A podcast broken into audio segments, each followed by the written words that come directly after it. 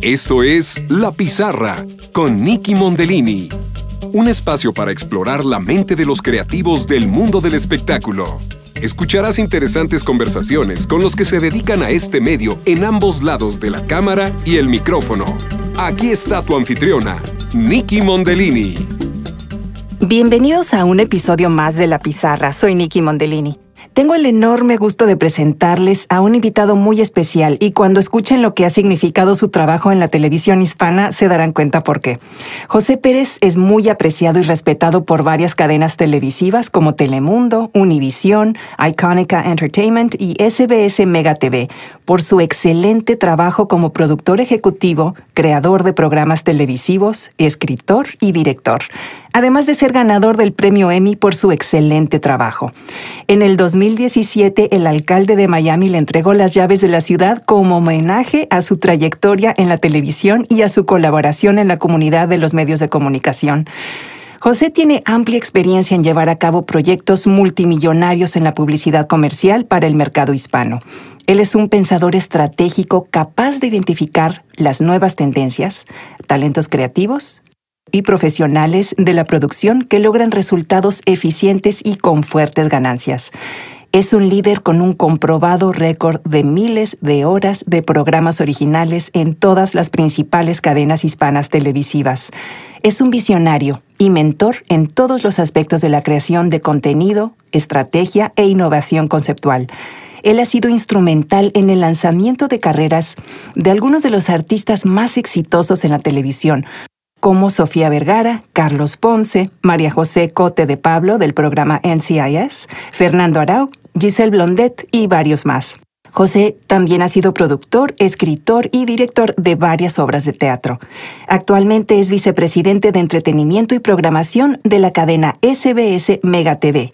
Entre los programas que han estado a su cargo están The Traveling Dancer, que hizo para el Dance Network de Nashville, eh, también la premiación a la herencia hispana en Washington y Miami, y varios programas de la Mega como Bailey, María Elvira, eh, María Elvira Salazar, Alexis Valdés de Esta Noche Tonight, eh, la revista Paparazzi, Mega Noticias, Atacón Quitao, Las Tres Caras de la Moneda, De Frente, y también Laura en América, Caso Cerrado, Rocío Sánchez Azuara, Nítido, el programa de Emilio Estefan, Voces de América y Tributo a los Héroes, eh, Despierta América, Control, Caliente, Fuera de Serie, El Gordo y la Flaca, El Super Blablazo, Estamos Unidos, A Millón, Los Metiches y muchos, muchos más. Eh, José, pues bienvenido, bienvenido a la pizarra. Muchísimas gracias por concederme esta entrevista. Muchas gracias tú por invitarme, un placer y un honor. Pues muy halagada por, por tener tu presencia en este, en este programa, porque bueno, además de que eres una persona muy, muy ocupada, ¿verdad? Tú tienes el toque de oro, tienes el tino perfecto para, para realizar programas que le gustan a la gente, que llaman la atención y que además son de una vigencia muy importante, son programas que tienen mucha duración al aire. ¿Cuál es tu secreto? Bueno, parecería que, que tengo el toque de Midas, pero en esta profesión lo que nadie ve son los fracasos y los errores y todo lo que se intenta que falla. Y, de esos hay mucho. Y eso ha sido siempre parte de mi secreto de tener éxito y es hacer muchas ideas.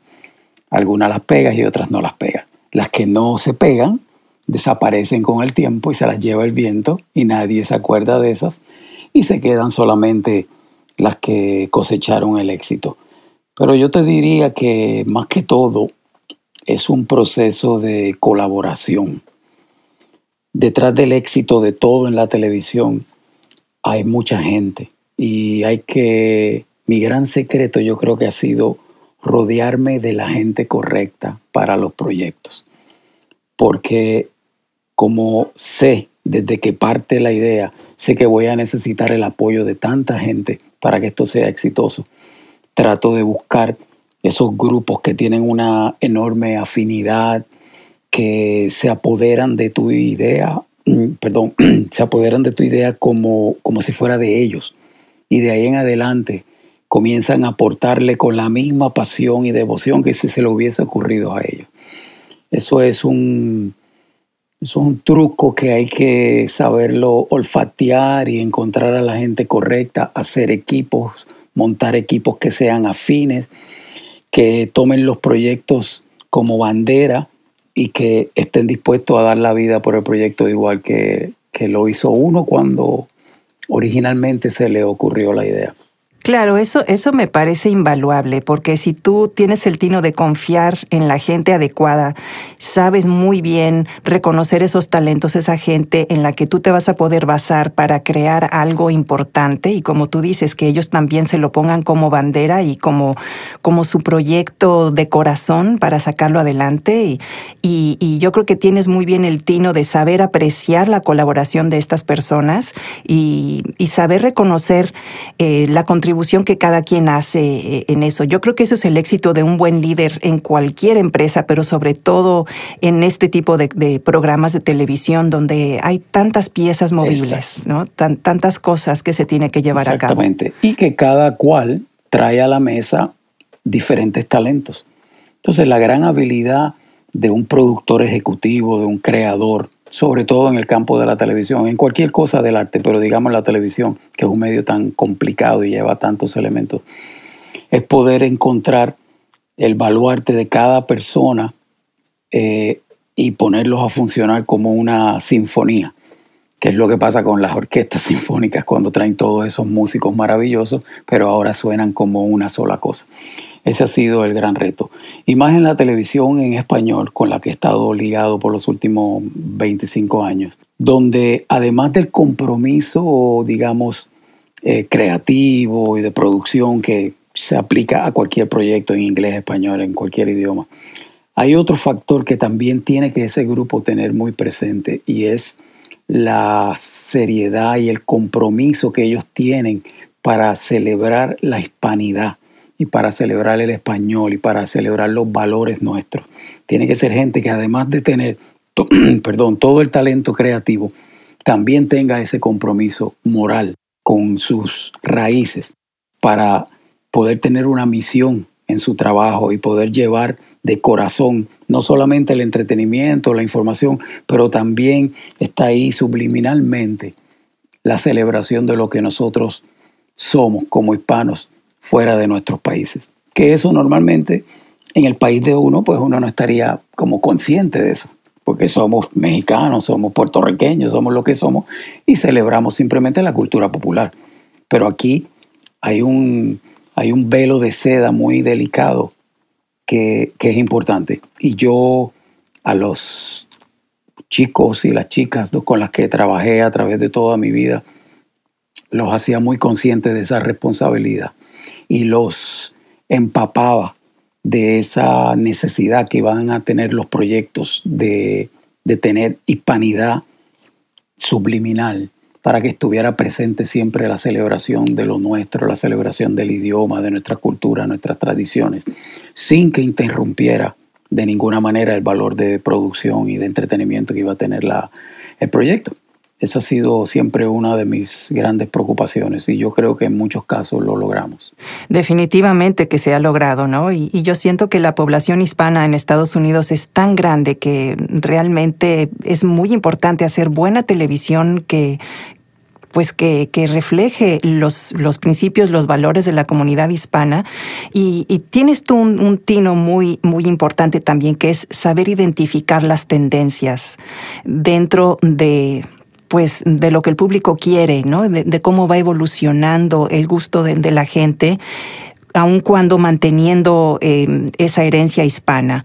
Em, ¿cómo, ¿Cómo haces o cómo logras tú identificar esas nuevas tendencias? Bueno, eso es, eso es mm, otra apreciación y un arte que uno va desarrollando con el tiempo y es el de la observación, el de la curiosidad. Eh, si tú estás en la televisión o en cualquier medio de comunicación, tú tienes que ser una, una persona que te hace muchas preguntas, que tú estás observando todo, como dicen, desde 35 mil pies de altura, viendo el panorama completo para ver cómo evolucionan todas las cosas. Porque de ahí comienza a, a crecer en ti un interés muy particular que, claro, van, van paralelos a tus experiencia, a tu cultura y a tu compromiso con el trabajo y demás, pero comienzas a desarrollar esa destreza de identificar qué es lo que hace falta, en qué momento y cómo lo voy a comunicar. Uno de los dilemas enormes que tiene nuestra televisión es que es, esto es un experimento social como ningún otro en ningún otro país. En español nosotros tenemos que entretener, informar y todo, todo lo demás a un promedio de 16, 17 nacionalidades que habitan dentro de este territorio americano. ¿Qué pasa? Eso no ocurre de, vuelta en ningún otro país. En México todos son mexicanos. Y, y, aunque vengan de diferentes regiones, como quiera, hay una cosa muy común que los une. Sin embargo, en el mercado hispano tenemos que entretener a muchos grupos, a mucha gente que llegó aquí por diferentes razones. Ahí comienzas a darte cuenta que las delicadezas del idioma, de la cultura, del humor, eh, a veces no son compatibles.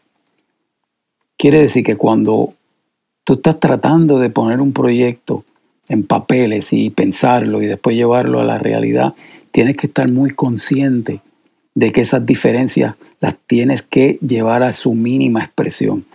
Y lo que yo siempre he utilizado como técnica es, bueno, ¿qué nos hace a nosotros común como seres humanos? Todo nuestro deseo de tener amor, de ser felices, de tener éxito, de ayudar a nuestras familias. Eh, todo eso es común para todo el mundo. Ahí es cuando yo tomo eso y basado en, esa realidad que se convierte en, una, en un paradigma por la que yo voy a filtrar mis ideas, entonces comienzo a ver qué tendencias hay en el mercado para convertirlas en realidad. Te voy a dar un ejemplo rapidito porque es que serían tantos que no acabamos nunca. Despierta América. Cuando Despierta América se originó hace 20, 20 años, eh, yo trabajaba en Univision para ese tiempo, 1990 y algo. Eh, Despierta América nace de esto mismo que estamos hablando. El departamento de noticias de Univision era quien llevaba la mañana en la televisión en español. Y estaban los noticieros y, las revistas noticiosas, tanto en los diferentes mercados como en la cadena. Cuando eh, yo estoy ahí desarrollando otros proyectos que ya iban encaminados, me piden que piense algo para la mañana porque tenían que tomar una decisión inmediata a si continuaban por el rumbo de, de las noticias o si había otra posibilidad de hacer otra cosa yo le dije, bueno, vamos a pensarlo, pero te estoy hablando, eso fue un viernes. El lunes tenía que presentar la idea. Así que a ponerse el sombrero de pensar y de soñar a ver qué sale. Pero, como todo en esta carrera, que tú vas atando cabos, eh, el primero que até fue que mientras yo hice publicidad por muchos años, antes de llegar a Univision en los años 80, trabajé en una agencia de publicidad muy grande que se llama Siboney, eh, que llevaban la cuenta de la compañía Colgate Palmolives. Eh, ¿Qué pasa?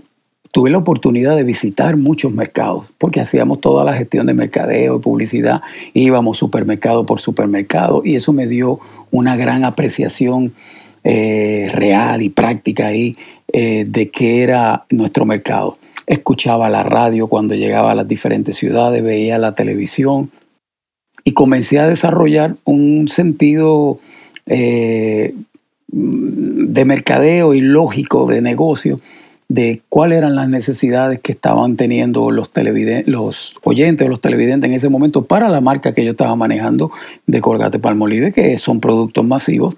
Eso me dio la oportunidad de hacer focus groups, de participar en un sinnúmero de talleres y cosas para, para conocer los mercados.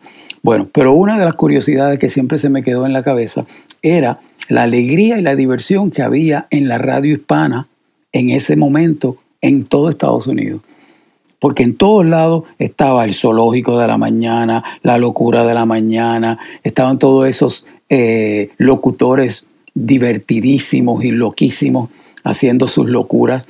Era, era también un momento que la radio estaba tomando una, una gran vida creativa, sobre todo en la mañana. Y era puro espectáculo, puro entretenimiento, alegría, diversión, canciones, artistas, cosas buenas, positivas. ¿Por qué? Porque todos tenían la misma misión, que era entretener y divertir y preparar a que los hispanos salieran con la frente en alto a luchar por sus sueños. Eh, mi marca se sumó a eso. Contratamos entonces a Andrés García, que hacía unos comerciales maravillosos para, para Colgate, para Palmolive. Tuvimos campañas con Chayán, tuvimos campañas con mucha gente que era pura cultura popular. Eso se quedó ahí atrás, porque en este negocio tú vas almacenando todas esas experiencias y lo que tienes que estar consciente es que todas son válidas y algún día te van a servir para algo. Llega el 1995, creo que fue. Bueno, listo. Ahora hay que pensar en un fin de semana qué hacemos con la mañana para eh, un programa mañanero para Univisión, que ya es palabras mayores.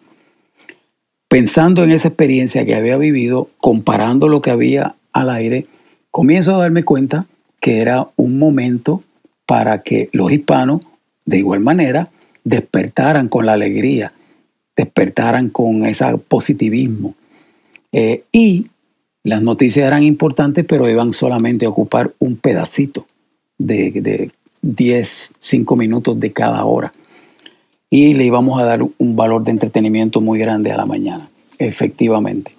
La idea la, la vieron, la entendieron, estaban nerviosísimos para llevarla al aire porque eh, era de esperarse, iban a, quitar programas de noticias serios para poner ahora a Despierta América, que tenía como protagonista a, una persona muy divertida como era Fernando Araujo. Él iba a ser el ancla de la mañana, imagínate eso, ir de, Jorge Ramos a Fernando Araujo. Entonces era preocupante. Y de vuelta volvimos, hicimos un equipo de gente maravillosa que se sumaron ahí cada cual aportaba su mundo, su universo. Giselle Blondet, que era la madre abnegada y la mujer exitosa que había echado para adelante, que venía del Caribe. Neida Sandoval, que era una mujer noticias, pero era centroamericana. Eh, este chico Rafael José, que fue uno de los primeros afroamericanos que, que estuvieron en la televisión en español. Y así fuimos montando un equipo de gente que no tenían nada que ver unos con otros, pero juntos hacían un gran equipo. Y de ahí arrancó ese concepto de entretenimiento mañanero, que por el camino ha ido evolucionando, evolucionando porque los tiempos necesitan evolución. Y si está bien o mal lo de ahora, yo no soy quien para juzgarlo, yo sé que todavía el programa está ahí. Yo sé que todavía eh, hacen un trabajo excepcional, es, un proyecto muy difícil de levantarse a las 3, 4 de la mañana para un grupo de gente. Eh, es un programa que tiene que cruzar todo el país en tres tiempos, time zones diferentes. Entonces, todo eso complica la situación. Pero a lo que voy es que el, el, éxito de, de, un programa de televisión nace de una necesidad, ¿entiendes? Y esa necesidad responde a un estilo muy particular que tú vas a creer, crear. Eh, eso fue lo que hice, eso es lo que trato siempre de hacer. Entonces he hecho todas las otras herramientas, quién es el equipo de producción, cuál es el compromiso que tienen con la hispanidad y con todo lo que vamos a hacer. Y de ahí comienza uno a llevar el proyecto de la mano, a, mirar sus logros, sus fracasos, eh, sus momentos de éxito, vamos comparando contra los ratings, vamos viendo qué funciona, qué no funciona y vas purificando. Es un proceso que no termina. No porque tú hayas puesto el programa al aire quiere decir que ya acabó tu trabajo. Ahora viene lo más complicado, que es mantenerlo, hacerlo crecer, convertirlo comercial para que se pueda mercadear y ir creando el hábito en los televidentes. Entonces, esas son diferentes facetas que uno tiene que darle cariño a diario como productor ejecutivo sobre todo y comunicárselo a, a todo el equipo para que cada cual en su área pues vaya atendiendo las mismas necesidades dentro de sus capacidades. Bueno, vamos a una pausa y volvemos. ¿Podremos adaptarnos a la nueva normalidad? Hace poco vi un video que me hizo mucho sentido, donde el escritor Simon Sinek hablaba de cómo podemos tener una mentalidad infinita. Es decir, es lo que nos ayuda a ver los retos como una oportunidad para reinventarse. Por ejemplo, podemos ver lo que estamos pasando ahora con la pandemia del COVID-19 no como el fin, sino como parte del camino.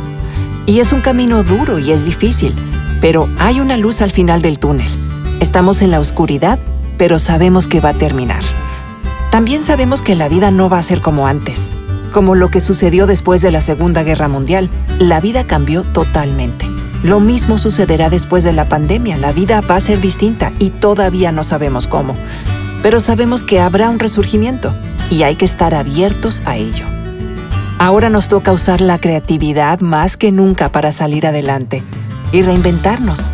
Ya hemos pasado por momentos de catástrofes y otras situaciones donde algunos negocios han desaparecido y otros han surgido en su lugar. Por ejemplo, la llegada del Internet forzó a muchas compañías a cambiar la forma de hacer negocios y las que no quisieron adaptarse fracasaron. La pregunta ahora no es cómo puedo seguir haciendo lo que hago, sino ¿Qué puedo cambiar para seguir adelante en un mundo distinto? Estamos en un momento privilegiado por tener acceso a la tecnología que nos ha permitido tener reuniones a distancia y de alguna manera seguir trabajando. Y por otro lado, hemos podido seguir en contacto con nuestros familiares y amigos. La cuarentena nos ha forzado a evaluar lo que tenemos, lo que hemos hecho y lo que necesitamos cambiar para seguir adelante. Esta situación nos ha tomado a todos por sorpresa pero sabemos que no va a durar para siempre. Y de la oscuridad saldremos a la luz. Regresamos. Y hablando de nuevas tendencias, ahora se habla mucho de que probablemente la televisión tradicional, las cadenas televisivas como las conocemos, estén un poquito en peligro gracias a las plataformas tipo Netflix, Amazon, Hulu. ¿Cuál es tu opinión acerca de eso? Mira, yo creo que Mucha gente quizás no me entiende esto, pero yo creo que estamos pasando por el mejor momento de la televisión, porque hay más oportunidades para todo el mundo, hay más trabajo para todo el mundo, hay más crecimiento para la industria. ¿Qué pasa? Como todo, hay que evolucionarlo, hay que llevarlo al próximo nivel, hay que caminar de la mano con lo que está ocurriendo en la economía, en la cultura. La televisión está pasando por una etapa de transición que puede resultar muy positiva. Claro, el modelo de negocio cambia, porque ahora las grandes cadenas no pueden concentrarse solamente en producir la televisión lineal, esa que veníamos viendo, eh, sino que tienen que llevar plataformas digital simultáneas con sus contenidos originales simultáneos. Sin embargo, el negocio crece para ellos, porque hay más televidentes hay más asiduo, hay más acceso a través de la televisión regular o de los medios como el, teléfono. Eh, ahora, de la misma manera que tú como empresa vas a crecer, todas las otras están creciendo. Por lo tanto, las oportunidades de tú llegar a tus audiencias cada vez es más complicada. Pero como industria hemos crecido de una manera maravillosa. Ya compañía por compañía, pues tendrán sus retos. Univision ha tenido sus retos, ha pasado por sus cambios, se sigue transformando, pero cada día continúa su ritmo de crecimiento. Telemundo ha hecho un gran paso, sobre todo en la, en la categoría de, en el género de la ficción, con sus grandes series y han marcado eh, dramáticamente un crecimiento en ese lado. Eh, para mí es un momento maravilloso. Para mí la televisión, por más que sufra, siempre va a tener un sitial muy particular. Ahora mismo, con estos momentos de crisis que vivimos en diferentes cosas eh, a nivel noticioso, eh, el primer punto de referencia que la mayoría, mayoría de la gente va es a la televisión. ¿Por qué? Porque, bueno, la cobertura es más amplia, eh, tú, tienes, tú piensas que tienen más credibilidad que los medios sociales, porque los medios sociales se prestan para tantas cosas que ya lo hemos visto. Cada quien tiene su opinión y pueden irse cambiando las noticias y se acaba en, los este, fake news y, todo eso. y sobre todo que los medios digitales no tienen muchas restricciones. Nosotros en la televisión vivimos por una regla de la FCC que nos, eh, nos aplican para que hagamos nuestro trabajo correctamente con unos parámetros.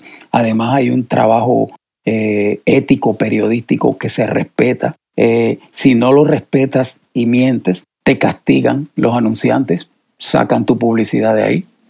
Entonces tenemos como más contracciones para, para hacer un gran trabajo. Quiere decir que las noticias seguirán siendo un gran baluarte de, de la televisión. El mundo de la ficción seguirá siendo otro maravilloso. Por eso es que han crecido los Netflix y por eso es que han crecido tantas plataformas OTT. Por eso han crecido las telenovelas nuestras y las miniseries nuestras. Porque mm, yo entiendo que tú las puedes ver en cualquier lado en tu teléfono, pero no se disfruta de la misma manera que se disfruta en un televisor de 60, 70 pulgadas con un sonido maravilloso que cualquier familia promedio en este momento lo tiene. No es como que es de los privilegiados nada más.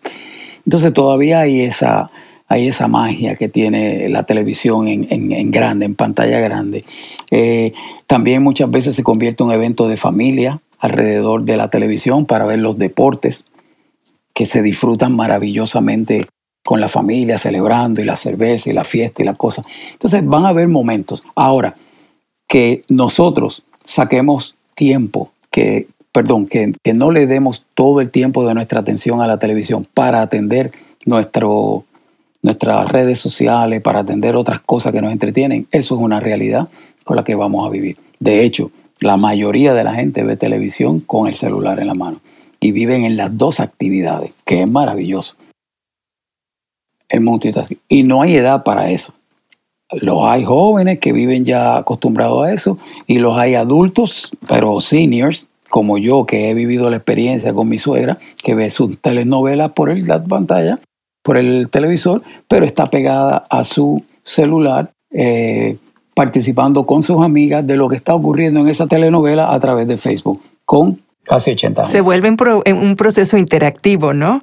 Eh, qué maravilla poder estar comentando lo que están viendo en su telenovela en, ese momento. ¿no? Se vuelve, se vuelve mucho más emocionante. Y los deportes también generan mucha actividad en media.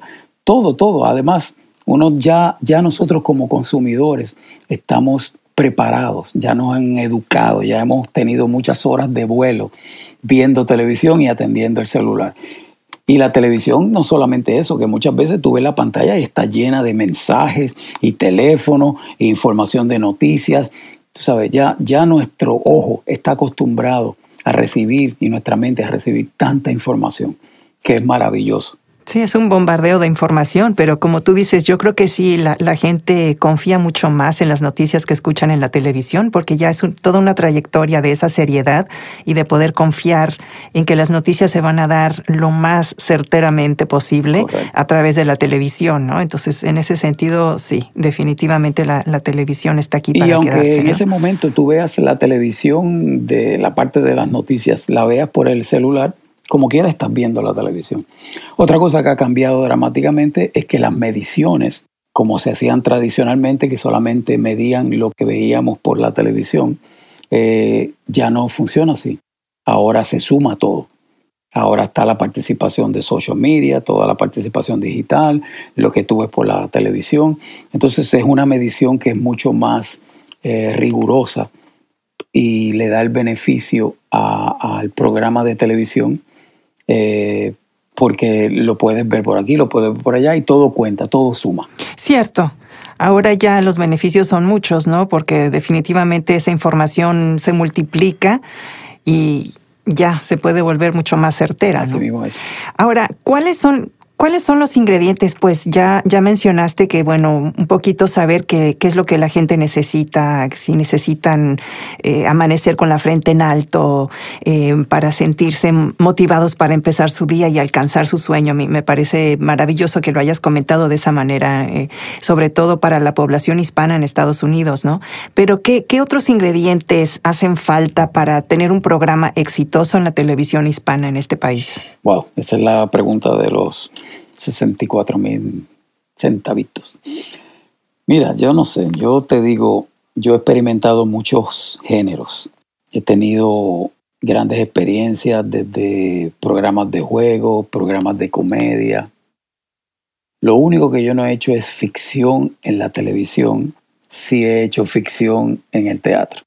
Yo te diría que nosotros como creativos, la gente que está pensando, porque en la televisión hay quienes piensan y hay quienes hacen. Y esa es la combinación perfecta. Los que estamos pensando en cuál va a ser el próximo paso, somos como esos exploradores que envían en la selva adelante con el machete, abriendo el camino por entre la selva. Nosotros tenemos que estar muy atentos a lo que está ocurriendo en la cultura popular no para copiarla, no para que sea un reflejo, porque eso es lo de menos, sino para interpretarla y convertirla en la próxima evolución de esa etapa en la que está viviendo la cultura popular, que se vuelve un reto porque tienes que ser un visionario, tienes que ser un futurólogo para imaginarte que por ahí es que va a caminar conceptualmente este tema del humor o este concepto a nivel de juego o este concepto a nivel de programa eh, de, revista noticiosa. Entonces, hay que andar muy de cerca viendo, estudiando, leyendo, participando de todo lo que está ocurriendo a tu alrededor. Después viene otro factor que en la televisión muy poca gente y muy pocos creativos le gusta hablar, y es el tema de las finanzas. Porque nosotros al final del día, como creativos de televisión, lo que estamos es creando plataformas, espacios para que el departamento de ventas meta sus comerciales, ponga sus comerciales. Entonces, es inevitable, es un matrimonio que no hay manera de desmembrarlo. Por lo tanto, la idea tiene que ser muy amigable para el departamento de ventas, tiene que tener eh, los recursos suficientes para que la producción, los valores de producción luzcan atractivos para el televidente, seas competitivo con las otras cadenas que están poniendo cosas maravillosas. Y al final de todo, tiene que ser una idea, un concepto que sea mercadeable, que tú puedas promoverlo, que tengas esas esos detallitos que van a, hacer la campana, que van a sonar la atención en la mente de los televidentes, porque tú no necesitas que vengan por un día, tú necesitas que vengan para siempre. Tienes que crear el hábito. Por lo tanto, no es una idea nada más, es todo un concepto, un proyecto que va a reunir muchos elementos para que ese televidente vuelva mañana de vuelta, de vuelta, de vuelta y crean crean el, compromiso de, venir a ver lo que tú le estás ofreciendo.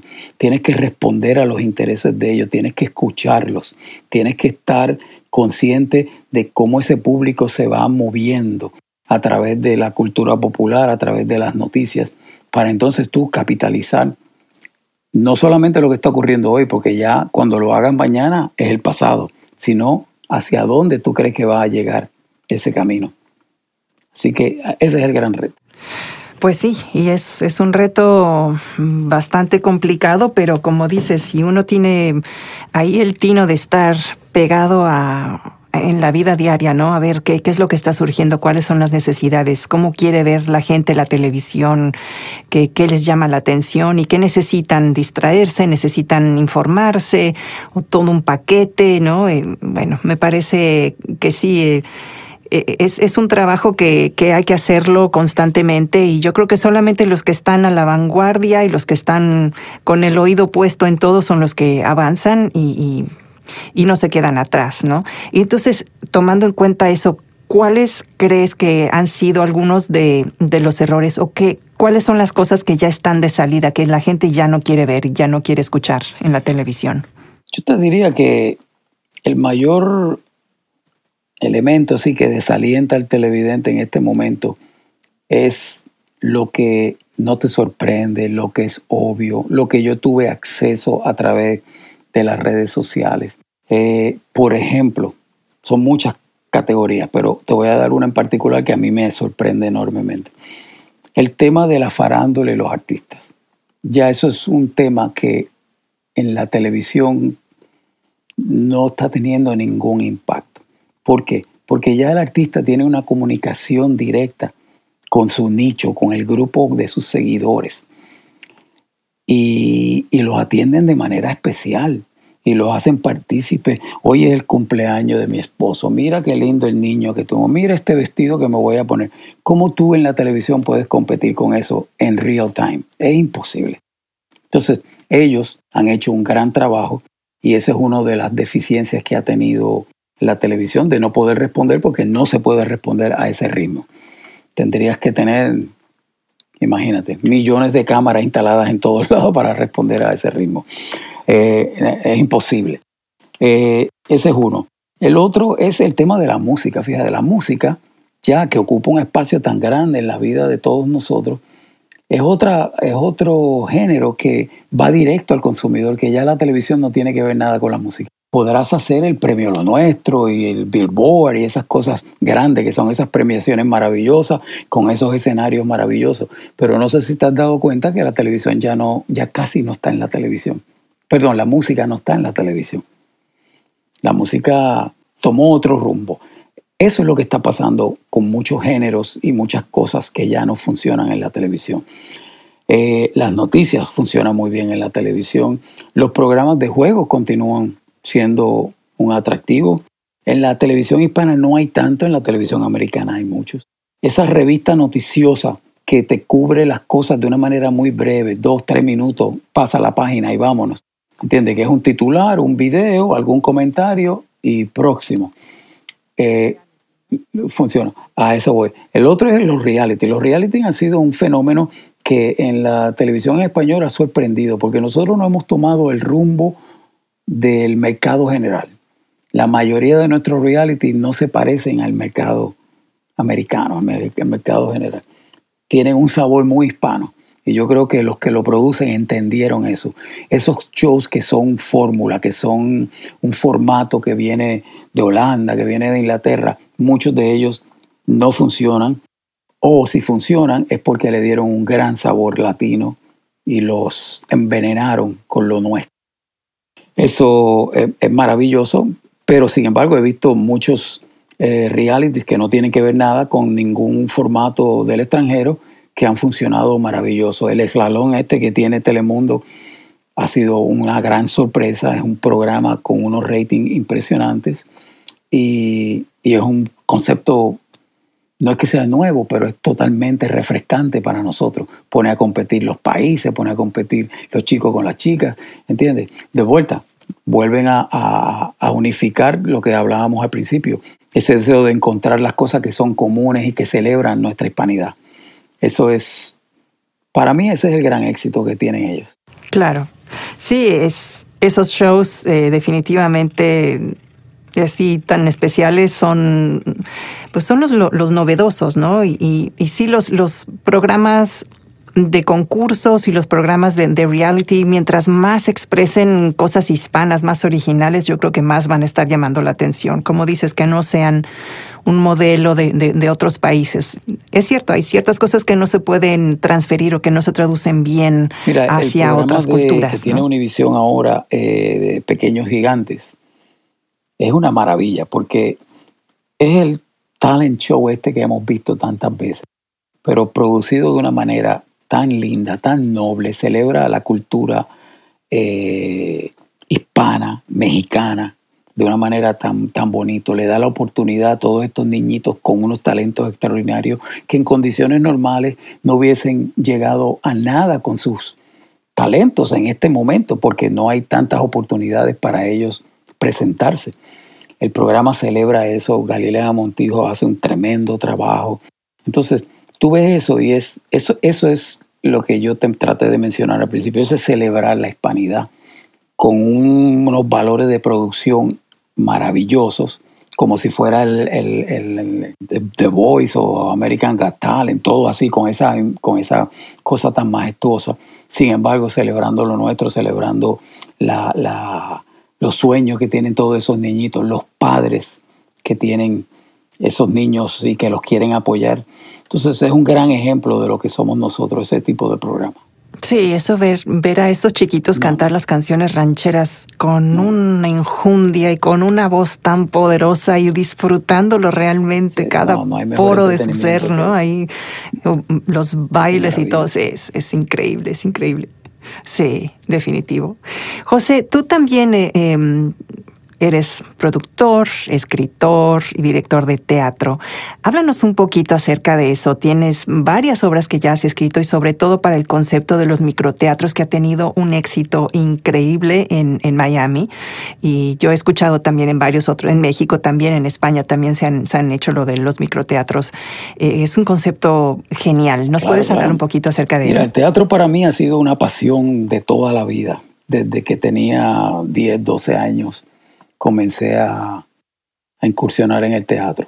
A veces nunca mi pasión fue ser actor, pero como no me quedaba más remedio, porque no tenía pequeños gigantes, bueno, era una oportunidad de, de, rodearme de los actores, así que participé ahí como actor. Pero por el camino, y cuando digo camino, te estoy hablando de los 13, 14, 15 años, ya comencé a producir, ya comencé a, a, a montar grupos de teatros con chicos de la misma edad. Eh, yo creo que yo soy de esas raros casos donde desde pequeño yo sabía que yo quería ser productor. No sabía qué era esa palabra, no sabía cómo me iba a desarrollar, pero yo no quería ser actor, yo no sería cantante, yo no quería ser bailarín, yo no quería ser escenógrafo, yo no quería ser nada, pero yo quería trabajar con todos ellos. Yo quería ser el jefe de todos ellos. Yo quería, yo quería ser el creador de conceptos para que esa gente me ayudara a convertirlos en realidad. Y ahí comenzó mi pasión con el teatro. Desde entonces escribí, produje, dirigí y llegué a, a, vivir del teatro a los 20 años, que era rarísimo. Pero encontré de vuelta un buen nicho. Tenía tres y cuatro producciones simultáneas hacía eh, teatro infantil para, para ponerlo en las escuelas, hacía teatro juvenil, musical, entonces traía a los que le, a los rockeros que le gustaba tocar en las bandas, eran mis músicos, tenía mis actores, montábamos obras musicales hispanas, mexicanas, eh, españolas eh, y muchas americanas, todo en español. Después, a la misma vez, simultáneamente, perdón, tenía algunos profesores que hacíamos teatro con los profesores también, donde hacíamos las piezas clásicas para que los muchachos jóvenes, en vez de tener que leerse a Shakespeare y a, y a, los clásicos, los veían en escena de manos de sus profesores. Entonces era muy lindo. Y llegó el momento que a veces yo me pregunto qué yo hice en escuela superior, porque te juro que lo único que hice fue hacer teatro. y como la, escuela nunca me interesó como currículo, siempre iba, nunca faltaba, yo estaba presente en todas mis clases, tomaba mis notas, pero yo no era un estudiante de, sacar todo el tiempo del mundo para eso. Yo sacaba todo el tiempo del mundo para producir, para escribir, para seguir inventando. A la misma vez tenía coros de niños, tenía coros juveniles. Yo hacía todo lo que, todo lo que fuera espectáculo y estuviera a mi alcance, yo lo iba a hacer. De ahí continué y el teatro básicamente fue lo que me llevó a mí a la televisión, porque a través del teatro eh, comencé a adquirir equipos, sonidos, luces, que después comencé yo a alquilar todo mi equipo para otras producciones y llegaron comerciales de televisión.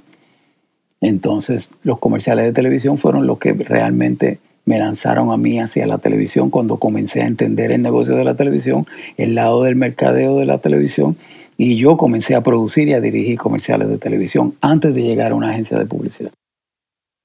Pero por el camino nunca dejé de escribir. ¿Cómo llego acá al teatro en Miami? Bueno, según comencé en Univision, cuando me mudé a Miami en los 90, eh, abandoné el teatro porque en ese momento no, no tenía los contactos como para seguirlo y me dediqué a la televisión. Pero ya después del año 2000 comencé a retomar la escritura y dije, bueno, a lo mejor no estoy listo porque no tengo el tiempo, pero yo puedo empezar a escribir. Y tenía mil ideas. ¿Qué pasa con la escritura? La escritura para, para mí eh, es el gran reto. La escritura es la manera de mantener las ideas vivas.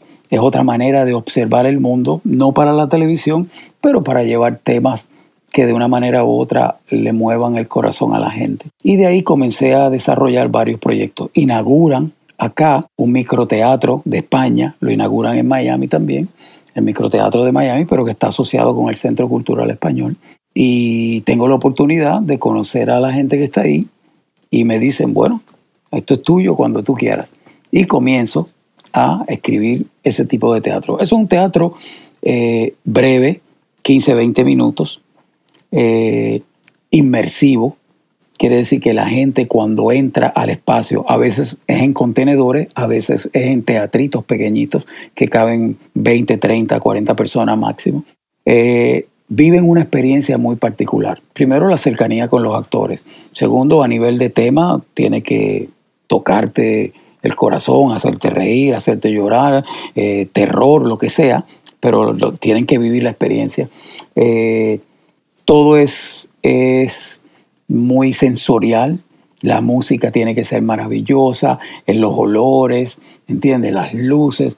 Entonces, es una experiencia teatral como muy pocas veces tú has vivido. Tú, estás, tú eres parte del espectáculo. No es que vas a actuar, pero tú eres parte del espectáculo.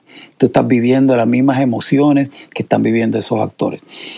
Eh, por alguna razón me quedaba bien en cuanto al tiempo, me daba tiempo a escribir, montarla, dejarla corriendo con otros chicos que son quienes las atienden y volver al próximo proyecto. Y al próximo y al próximo ya van como veintipico de obras de estas que he escrito y como el 15 o 20 que he montado eh, de todos los temas. Eh, y me he enamorado de ese concepto de teatro porque he visto la reacción que hay en el público, esa cercanía. Eh, otra cosa interesante del microteatro es que tú no haces una función por noche, tienes que hacer cinco y seis y siete funciones por noche, una detrás de otra. Y si tienes una obra exitosa, peor porque no has terminado con esta función y ya tienes 25 personas paradas afuera de tu puerta esperando. Entonces es, es un reto actoral enorme que agota de una manera increíble a los actores y pone una atención porque vas a trabajar como por cuatro horas sin parar a ese ritmo. Eh, así que... ¡Qué impresión! Y además, y además no puedes romper la cuarta pared por más que tengas a la gente a tiro de piedra, ¿no? O, a más. No, casi nunca el público, el público participa, pero... Uh, siempre hay esa distancia del actor y el público. Simplemente el público está metido en la sala donde ellos están actuando, pero son como espectadores. Muy raras las veces tú los incluyes allá adentro. Sin embargo, el año pasado eh, escribí dos o tres piezas de formato largo. Una de ellas fue algo que comenzó como micro, pero me di cuenta que no había, no había manera posible de contar una historia tan grande. Y la llevé a, entonces a una hora y quince, que es una pieza eh, inspirada en la vida de un gran prócer eh, venezolano que se llama el doctor José Gregorio Hernández, que es una figura histórica que vivió hace 100 años. Eh, yo, yo llamé la pieza El Santo Patriota porque era, es la historia de este hombre que luchó por la salud de su patria de una manera titánica. Él era una eminencia médica y él fue uno de los médicos que realmente revolucionó la medicina en Venezuela que estaba atrasadísima en ese tiempo. Eh, y lo más interesante de todo es que fuera de todo el trabajo de medicina y todo su trabajo patriótico que hizo, cuando muere se crea todo un mito de santidad. Y comienza el pueblo venezolano y muchos países de Latinoamérica a venerar a este hombre porque supuestamente está haciendo milagros en la vida de mucha gente, milagros médicos, pero no uno, ni dos, ni cien, miles. A tal punto que la Iglesia Católica, 60 años después, como que no le queda más remedio que beatificar a este hombre, no santificarlo, beatificarlo. Primero, que es la primera etapa, para que el pueblo se quede tranquilo, porque le estaban reclamando a la Iglesia Católica cómo es posible que ustedes no hagan santo a este hombre cuando mira todos los milagros que hay, todos los milagros que ha hecho, todos los milagros que sigue haciendo. Bueno, eso fue hace, eso fue en los 60. Eh, por los próximos cuarenta y pico de años no nunca aceptaron la propuesta de que se convirtiera en santo. Hicieron muchos intentos. Es un proceso largo y complicado que la Iglesia Católica tiene. Pero el pueblo seguía insistiendo y a finales de, a principios de este año, perdón, eh, por fin aceptaron un milagro que había, que había ocurrido el año pasado. Y entonces ahora está más cerca de la santidad. Es el segundo paso. Pero para santificar a una persona necesitas tener por lo menos dos milagros comprobados médicamente. Porque un milagro no es tan sencillo como que estaba enfermo y me curaste, ¿entiendes? O tenía cáncer y se me desapareció. No, un milagro tiene que ser un evento eh, casi milagro, casi mágico. ¿Entiendes? Me faltaba un brazo, me salió el otro. a una, una eh, la que aproba, el milagro que aprobaron ahora, que aceptaron, es una niña que recibió unos balazos en un barrio pobre allá eh, muerta, la llevan al hospital y en el hospital cuando le hacen el trabajo que le van a hacer, milagrosamente la bala no había tocado nada. Todo el tejido que se rompió era insignificante. Pero no fue, una, no fue en el brazo, no, fue en el cerebro. Entonces ahí es que se puso la cosa interesante. Fue en la cabeza y en el área del cerebro. Entonces, eso es una historia maravillosa que se tuvo que contar en una hora y quince. Pero de igual manera, lo que hice fue el concepto del microteatro lo llevé al teatro grande, ahora con 300 butacas, donde la gente va a vivir una experiencia mágica, donde van a ser partícipes de esto, donde hay unas luces, hay unas músicas, hay unos olores, hay un sinnúmero de cosas que van a, tocar tu sentido y te van a hacer vivir una experiencia increíble. Qué maravilla. ¿Y eso estuvo ya en temporada en Miami? en, Miami estuvo en temporada. Estamos a punto de ir a Los Ángeles y se sigue desarrollando. Eh, estoy también en el proceso de convertir la obra para hacer una presentación como miniserie para una de estas compañías grandes. Tengo un agente literario que me ayuda con eso. Y es un proceso, pero es la vida de un hombre maravilloso que invito a todo el mundo a que busque y lea la historia de José Gregorio Hernández, el doctor José Gregorio Hernández. La obra se llama El Santo Patriota. El Santo Patriota. Ah, perfecto, muy bien. Para ponerlo en las notas del, show y, que estén atentos en, Los Ángeles, los que vivan allá, para poder. Y ahora regresa a Miami, así que si se quieren dar un brinquito para acá, en el verano vamos a estar. Perfecto, perfecto. No, pues increíble y además me parece tan prolífica también tu carrera en el teatro. Con, con me has platicado varias de, las obras que has hecho eh, de temas muy variados y unos conceptos impresionantes. ¿Qué es lo que sigue para ti, José? Porque realmente tú tienes para mucho. Sigues dando, sigues creando impresionantemente, ¿no? ¿Qué es lo que sigue para ti ahora? Bueno, mira, ahora estoy trabajando con con Mega TV, que es parte de la familia de SBS, Spanish Broadcasting System, una empresa enorme de radio que tiene también este canal de televisión que se llama Mega. Tiene una señal nacional que se ve por todo Estados Unidos a través de DirecTV, pero su fortaleza es los mercados de Miami y de Puerto Rico, donde tienen estaciones eh, con antena, full power stations, y Ahí nosotros cubrimos esos dos mercados y atendemos a esas dos comunidades con excelencia. Ese en este momento está siendo mi foco de atención porque es una, eh, la empresa es de una familia, una familia que se ha portado conmigo maravillosamente, a quien quiero y respeto desde hace muchos años, que se llama el señor Raúl Alarcón. Y él tiene una filosofía muy linda que es seamos todo lo que podamos ser para el grupo que atendemos.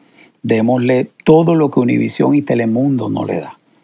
Así que si Telemundo ya tiene todo eso y Univisión tiene todo aquello, bueno, ¿qué tenemos nosotros que podemos darle a nuestros televidentes? Y ahí surge un gran reto porque tampoco tenemos la finanza que tienen Univision y Telemundo, ni el alcance. Sin embargo, los mercados que estamos son mercados importantes, tanto toda la isla de Puerto Rico y todo el mercado de Miami. Ahí es donde eh, manejo un grupo de gente pequeño, pero con una pasión enorme y sacamos unos contenidos maravillosos que son a diario en vivo. Entonces es un gran reto hacer 8 o 10 horas de televisión en vivo, un programa detrás de otro. Hay que tener una logística maravillosa y te juro que lo disfruto mucho porque el reto no termina. Cuando tú crees que ya terminaste, mañana hay que empezar de nuevo con la misma locura. Eso por un lado. Por el otro lado es la escritura. La escritura sigo escribiendo teatro, sigo escribiendo estas miniseries que voy a estar presentando, a ver si en algún momento alguien se interesa. Tengo diferentes temas que he venido elaborando. Y aparte de eso, eh, algo que he venido haciendo los últimos años, pero que ahora lo voy a formalizar, estoy montando todo mi taller de creatividad y producción, que lo estoy llamando el, el llamado del dragón creativo para despertar ese dragón creativo que todos llevamos por dentro y que está apagado, en el caso de mucha gente. Y le enseño a los estudiantes eh, y a los grupos que me han invitado a dar las charlas, le enseño cómo desarrollar esa destreza, esa disciplina, esa curiosidad que hace falta para despertar el dragón. Ya en el momento que el dragón creativo, para los que tienen esos intereses, despierta, ya tú no eres el mismo, ya cambiaste. Ya de aquí en adelante vas a ver el mundo con otros ojos. Y, y trae mucha satisfacción, porque si algo yo he aprendido de trabajar con gente creativa es que los que hacen lo que aman tienen un nivel de felicidad, eh, no es que sea mayor que la de otra gente, pero hay más eh, serenidad en su corazón, porque esto deja de ser trabajo y se convierte en tu pasión. Entonces tú lo haces y no te das ni cuenta. Es como el dicho, es como el dicho que dice, si amas lo que haces, no trabajarás ningún solo día en tu vida. Bueno, por eso yo nunca he trabajado nunca en mi vida, porque yo es lo único que he hecho. Eso no quiere decir que no tiene problemas y tropiezos y cosas pero es que es parte de la ecuación. Y si tú lo entiendes, ningún, nada de eso te detiene. La creatividad es lo que te va a dar la libertad. ¿Entiendes? Y te va a hacer sentir mejor que nadie, mejor que cualquier compañía que puedas tener en tu vida, mejor que cualquier cosa material que tengas en tu vida. Eso te va a llenar de una alegría y de una misión, ¿entiendes? De una razón de ser que muy poca gente entiende hasta que no se dan cuenta de descubrir y despertar ese dragón que tienen dentro de ellos. A mí me parece un taller maravilloso, espléndido. Me apunto. ¿Dónde? ¿Dónde vas a estar impartiendo esos talleres? Ya pronto, bueno, comenzamos en Houston, después tengo Miami y después Orlando. Eso va a ser a partir de mayo, junio, julio, por ahí. Así que ya, ya le notificaremos y le dejaremos saber. Claro, y, bueno, y yo también podré compartirlo, ¿no? En cuanto tengas eh, fechas y lugares y todo, con mucho gusto también lo, voy a compartir, porque definitivamente es, es oro, toda la información que, se puede obtener de parte tuya y, toda esa instrucción y esa motivación a crear, bueno, me, parece invaluable, así es que definitivamente es algo que debes, se debe Seguro, mira, y es una cosa que yo le digo a los compañeros así ya mayores que han trabajado conmigo. Eh, parte de nuestra misión en la vida también como creativos es que cuando llega tu momento de seguir abriendo espacio para que entre la nueva generación, tú debes convertirte en mentor, tú debes compartir tus experiencias, tú debes ser inspiración para mucha de esa gente. Yo trato, porque de vuelta es parte de, de toda esa misión creativa que tiene uno la, la, verdadera creatividad tú no la creas para colgarla, pintar tu cuadrito para ponerlo en tu casa. Eso está bien, eso no está mal, pero la mejor es la que es, tú compartes con otra gente. Es lo que yo puedo escribir lo mío y dejarlo en la computadora.